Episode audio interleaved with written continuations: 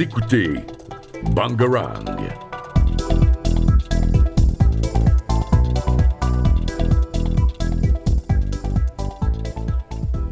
Bonjour à toutes et à tous et bienvenue dans ce nouveau volet de Politics. Ici Chloé et accompagnée de Maëline Valérian et Elliott, on vous parle aujourd'hui de la drogue du zombie qui a fait son apparition dernièrement en France. En effet, on a pu voir dernièrement sur divers médias des gens sous l'emprise de cette drogue extrêmement puissante qui nous vient tout droit de l'Amérique du Nord. Eh mais c'est faux ça Ah bon? Pourtant on voit ça partout sur les réseaux. Eh bien Maëline, sache que cette information est une fake news. Cette drogue n'a pas atteint le territoire français, il s'avère que sur ces images, il s'agit de personnes handicapées ou de personnes alcoolisées. Mais alors, comment cette fausse information de la drogue du zombie a-t-elle émergé en France Et comment démêler le vrai du faux dans une ère où nous sommes inondés d'informations? Pour comprendre, laissez-moi d'abord vous expliquer ce qu'est la désinformation. La désinformation se définit comme la mise en circulation dans l'espace public de nouvelles fausses qui sont susceptibles d'induire en erreur le public sur un sujet donné. Mais alors, un souci se pose, comment reconnaître une intox? Alors c'est vrai que sur Internet, avec la quantité d'informations disponibles et la vitesse à laquelle elles sont diffusées, il n'est pas toujours facile de dissocier le vrai du faux. La réalité peut être manipulée, retouchée, déformée. Les fake news, euh, ces informations volontairement truquées pour faire rire ou pour tromper, sont construites de la même manière que les vraies informations. On va donc apprendre à les repérer et développer notre esprit critique quant à ces infos. D'abord, il faut observer les détails, le titre, les dates, la structure du site. Dans les fake news, le titre est souvent accrocheur, peut-être écrit en majuscule avec des points d'exclamation. Euh, si l'article ne mentionne pas de date, de lieu précis, on peut se demander euh, s'il est réel. On vérifie, aussi la fiabilité de la source. Effectivement, on peut s'assurer de la crédibilité d'un site internet par sa réputation. Euh, certains publient des articles parodiques comme le Gorafi. Et en cas de doute, l'outil Décodex du Monde permet de vérifier la fiabilité d'une source d'information. Euh, dans le cas où c'est une personnalité publique qui propage une fake news, euh, comme Donald Trump par exemple, on vérifie si sa parole est fiable, s'il est controversé ou encore s'il est spécialiste de l'info qu'il relaye. Et ça nous mène à un autre conseil, il faut varier vos sources d'information. En consultant d'autres articles sur le même sujet, on peut comparer et croiser les données. Si une même information est évoquée à plusieurs endroits en citant les mêmes sources, il est plus probable qu'elle soit vraie. Enfin, dans le cas où l'information concerne une image, essayez de trouver sa source pour la contextualiser. Vous pouvez aussi utiliser des moteurs de recherche d'images inversés, comme Google Images, pour vérifier qu'une image n'est pas détournée. Ok, mais du coup, si on ne développe pas cet esprit critique, il y a vraiment un vrai problème au niveau des médias sociaux qui contribuent à la diffusion de la désinformation. Alors, quelles mesures peuvent être prises pour atténuer ce problème de manque d'esprit critique de la part des gens? Les gouvernements et les organisations et les plateformes en ligne pardon, peuvent collaborer en renforçant les euh, coopérations internationales pour partager des informations sur les menaces potentielles, en mettant en place des normes communes pour la vérification des faits et en élaborant des campagnes éducatives pour sensibiliser le public à la désinformation. D'accord, mais du coup, euh, la désinformation, on pourrait penser ça comme euh, quelque chose de quand même très dangereux, puisque ça influence grandement les gens. Donc, comment la désinformation peut-elle être utilisée comme une arme dans des conflits géopolitiques et quelles sont les conséquences potentielles? Eh de nos jours, euh, la, désinformation est devenue une véritable arme en géopolitique. Elle, a été, elle reste employée à toutes les époques, par tous les belligérants. Depuis le début de l'histoire humaine et à la création d'États, de cités, royaumes ou empires, les informations ont toujours été présentées toujours été présente, parfois sous forme de propagande, de la Rome antique au Troisième Reich et à l'Union soviétique, en passant par le Premier Empire. Mais aujourd'hui, nous n'allons aborder aucun de ces sujets et nous allons nous focaliser sur un État contemporain qui est champion dans le domaine de la, de la désinformation, la Russie. Celle-ci s'est récemment fait une place dans le domaine de la désinformation en ligne, notamment à l'aide de ces fermes à trolls organisées par le groupe Wagner, qui ont pour but de diviser sur Internet des informations de propagande pro-russe avec l'aide de bots qui se feraient passer pour des internautes.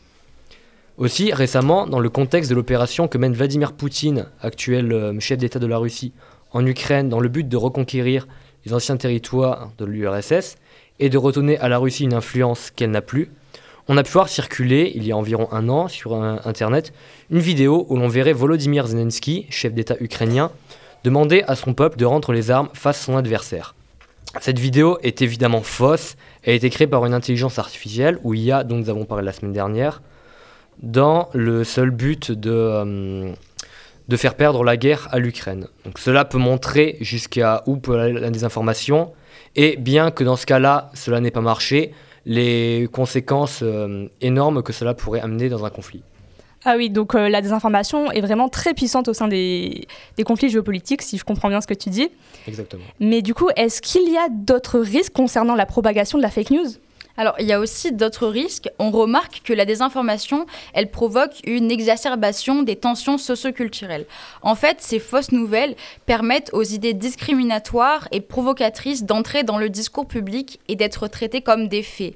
Une fois installées, ces idées peuvent alors être utilisées pour désigner des boucs émissaires, normaliser les préjugés et affermir la mentalité consistant à opposer euh, nous et eux. Mais cela peut aussi, dans certains cas, provoquer un accroissement de la violence, parce qu'en exacerbant les tensions sociales, la désinformation peut mener jusqu'à des actions violentes, qu'elles soient commises dans la sphère intime, lors d'un désaccord entre proches, ou qu'elles soient de nature collective. Euh, un exemple, cité en 2017 par une chercheuse américaine, c'est l'émeute causée par une foule de 500 personnes en Birmanie. Ce qu'il s'est passé, c'est qu'une publication sur Facebook a causé une rumeur non fondée, selon la- laquelle le propriétaire musulman d'une boutique de thé aurait violé une employée bouddhiste. Deux personnes ont été tu- tuées lors de ce malencontreux, événement. La désinformation peut ainsi manipuler nos esprits et notre, ah, notre esprit et nos actions. Je vois. Et euh, du coup, en parlant de manipuler les esprits, ça me rappelle euh, un cas de figure qu'il y avait eu en 2020. C'était euh, du coup la diffusion de fausses informations médicales dans le cadre de la Covid. Euh, Valérian, est-ce que tu en saurais un peu plus? Oui, donc euh, ben, pour faire simple, la médecine et les, et les médicaments, lorsque c'est mal administré, ça peut être très dangereux et très grave. Et là, avec la, euh, des informations qui circulent, notamment sur les réseaux sociaux, cela peut, cela peut euh, ah, ben, rendre le cas encore plus grave qu'il ne l'est. On repense ben, aux fausses informations euh, qui, euh, durant le confinement de 2021, où des personnes conseillées de prendre comme remède ou vaccin au coronavirus de l'eau de Javel, notamment en se l'injectant dans les veines ou en la buvant, On citera pas qui. qui était Ne faites pas ça. voilà c'est mal Euh, donc on a eu certaines de ces fake news qui ont été reportées par une figure politique euh, très connue et plutôt euh, en vue à l'époque l'ancien président des États-Unis Donald J. Trump qui conseillait à ses citoyens d'utiliser ce produit tout en disant que ça avait marché avec lui si je me souviens bien. Donc c'était évidemment faux. Ne faites pas ça chez vous on vous le répète. Voilà. Donc il n'en reste qu'à des informations, en particulier lorsqu'il peut s'agir de sujets comme la santé publique, peut s'avérer très néfaste euh, sur les personnes euh, qui voient ces contenus et qui décident de les appliquer sans avoir, euh, sans réfléchir plus avant. Notamment avec des réseaux sociaux comme X, donc l'ancien nom de Twitter, TikTok, Instagram, Reddit ou YouTube, où des vidéos ou euh, messages, fausses informations, de désinformation peuvent rapidement devenir virales et être appliqués par des personnes qui ne sont pas toujours conscientes de ce qu'elles font ou du contenu qu'elles voient, qu'elles lisent, etc. Voilà, je me souviens de cette histoire et donc n'oubliez pas de développer votre esprit critique comme l'a expliqué tout à l'heure Maëline parce que ce serait bête de vous retrouver à boire de l'eau de Javel. Mais du coup, est-ce qu'on a des exemples historiques significatifs où la désinformation a eu un impact notable sur des événements politiques ou sociaux Euh, il y a de nombreux exemples historiques, incluant la propagande pendant la Seconde Guerre mondiale, euh, pendant la guerre froide et des incidents plus récents, tels que la diffusion de fausses informations pendant les élections.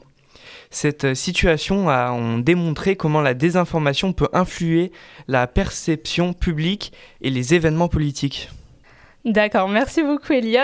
Donc euh, on le rappelle une dernière fois, pour éviter de tomber dans les pièges tendus par les auteurs d'un Fox ou d'un Tox, prenez le temps de vérifier vos sources et de les croiser avant de partager une publication. Cela est important notamment quand l'information provient d'un site internet inconnu ou d'un auteur qui n'est ni journaliste ni expert. Je vous remercie à tous pour vos explications. Je vous remercie aussi vous de nous avoir écoutés et je vous dis à la semaine prochaine.